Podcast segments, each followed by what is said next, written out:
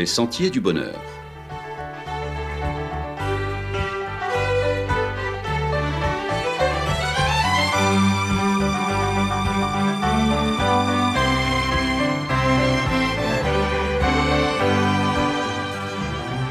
Une émission qui vous apporte un message d'espérance, de paix, de joie et de confiance. Confiné, certes, mais pas déconfit. Chers amis auditeurs, bonjour. Ah, ce confinement, mesure dont nous le reconnaissons incontournable et nécessaire. On a vu que c'était pour les pays dont la Chine qui l'ont testé et mise en œuvre une mesure salutaire. Quand elle était respectée ou imposée drastiquement, alors elle donnait des résultats. Pour les Français, épris de liberté, ce confinement est vécu pour beaucoup comme un véritable emprisonnement. Avoir à signer pour sortir de chez soi, c'est tout de même assez nouveau. Sur notre île, on a l'habitude d'aller et venir ça et là au gré du vent, de prendre sa voiture pour se donner l'illusion du voyage. Ne dit-on pas que pour se rendre de Fort-de-France à Saint-Pierre, que c'est loin, et s'il faut aller à Grand-Rivière, que c'est le voyage du bout du monde? Est-ce l'exiguïté du territoire qui veut ça? Il faut le reconnaître, on aime bouger. On aime être libre comme la libellule, serait-ce pour prendre sa voiture et faire 25 km pour aller chercher un sachet de clous.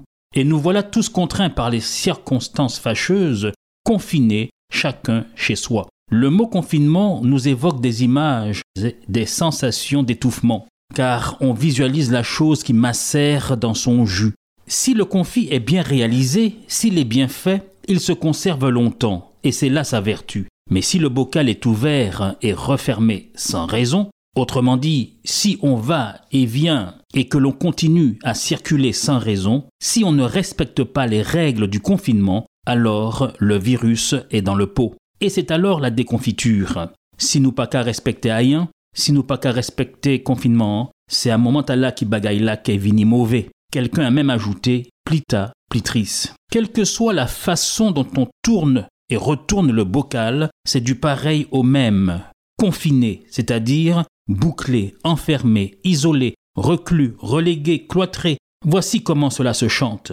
Il y en a qui ne parviennent pas à organiser ce repli stratégique, cette vie intérieure confinée. Ils n'ont pas l'habitude de s'occuper de leurs propres enfants, de leur progéniture aussi longtemps. Et c'est là qu'ils prennent conscience du travail ingrat et titanesque des enseignants, c'est des éducateurs. Il y a ceux qui étouffent littéralement entre quatre murs, c'est de la claustrophobie. Il y a des épouses qui commencent à ne plus supporter la présence permanente de leur conjoint assigné pour une fois à résidence et qui leur manifestent un intérêt brusquement très très soutenu d'autres qui piaffent parce qu'ils ne peuvent pas mettre sur la feuille de dérogation pour motif le suivant doit me rendre chez ma maîtresse. Vous comprenez qu'à la fin de ce confinement, on aura soit un pic de divorce ou alors un rajeunissement tant espéré de la population gardée sous couveuse, ce qui serait de loin certainement le plus heureux.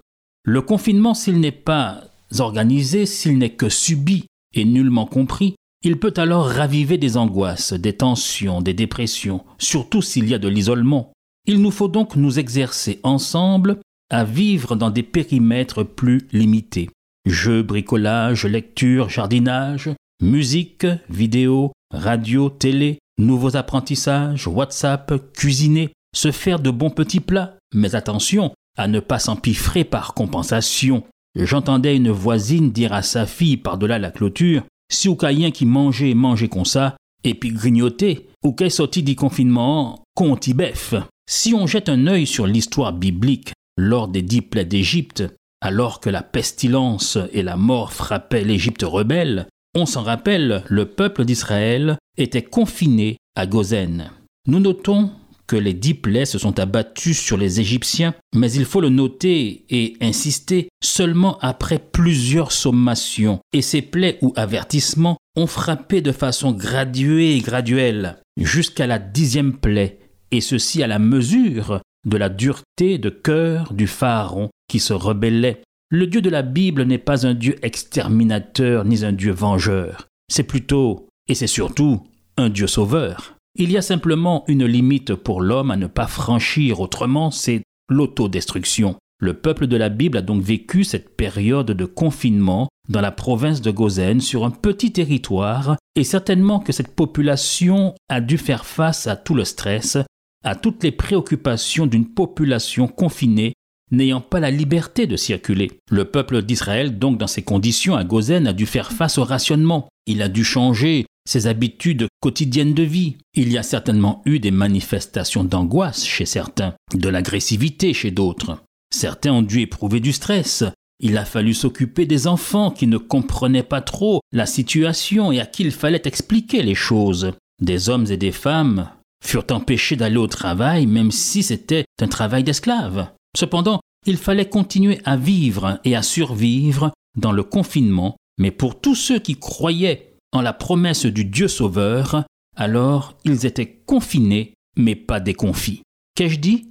Oui, ils étaient confinés, mais pas déconfits. Rien de plus négatif, rien de plus ravageur, rien de plus démobilisateur que la déconfiture. Oui, confinés, mais pas déconfits. La promesse était la suivante pour ce peuple confiné à Gozen.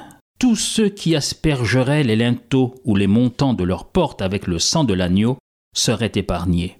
Oui, dans ces heures pénibles du confinement à Gozen, il y avait cependant de l'espoir pour tous ceux qui avaient la foi, pour tous les croyants. Pour eux, alors, brillait la lumière de l'espérance et de la délivrance. Confinés, oui, certes, mais pas déconfits.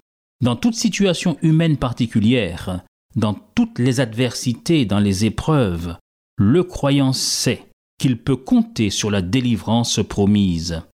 Mais cette délivrance est toujours une collaboration divino-humaine. Le peuple d'Israël, confiné à Gozen, avait quelque chose à faire.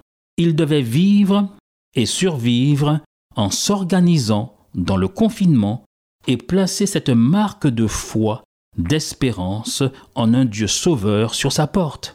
Il s'agit donc pour nous, pour une population confinée par la nécessité de lutter sans merci contre cette pandémie, de nous organiser pour survivre. Comment peut-on alors comprendre certains gestes d'incivilité, même s'ils sont à la marge? Vol de masques, surenchère sur les prix de certains produits, abus de toutes sortes, alors que notre salut dépend non pas d'un coup de malin, d'un coup de compère lapin ou d'un coup de débrouillat. Notre salut ne dépend pas de nos stratégies individuelles, mais de notre cohésion, de notre discipline, de notre solidarité, de notre entraide. En un mot, des vertus chrétiennes que nous mettrons en œuvre. Confinés, oui, mais pas en déconfiture, nullement déconfits. Nous montrons et révélons qui nous sommes en ce moment. C'est dans le confinement que nous pouvons non pas nous laisser aller à la déconfiture, mais forger ce que nous serons demain, dans ce pays, une fois passée l'épreuve. Qui serons-nous? Aurais-je le courage de me regarder dans le miroir? Qui voulons-nous devenir? Que seront devenues nos familles? Que seront devenus nos liens de voisinage? Le minuscule petit méchant virus aura-t-il gagné sur tous les plans? Et pour ceux qui croient dans les vertus salvatrices du sang de l'agneau, pour ceux qui croient dans les promesses du Christ, qu'en sera-t-il de notre foi? C'est l'apôtre Paul qui disait dans son épître aux Romains Qui nous séparera de l'amour de Christ? Sera-ce la tribulation ou l'angoisse, ou la persécution ou la faim, ou la nudité ou le péril ou l'épée Et il pourrait ajouter Serait-ce le coronavirus? Mais dans toutes ces choses, nous dit-il, nous sommes plus que vainqueurs par celui qui nous a aimés, car affirme-t-il, j'ai l'assurance que ni la mort, ni la vie, ni les anges, ni les dominations, ni les choses présentes, ni les choses à venir, ni les puissances, ni la hauteur, ni la profondeur, ni aucune autre créature ne pourra nous séparer de l'amour de Dieu manifesté en Jésus-Christ, notre Seigneur. Alors oui, nous pouvons le dire ensemble, confinés certes, mais pas déconfits. Alors, prenez bien soin de vous. Bon courage et à la semaine prochaine, chers amis auditeurs.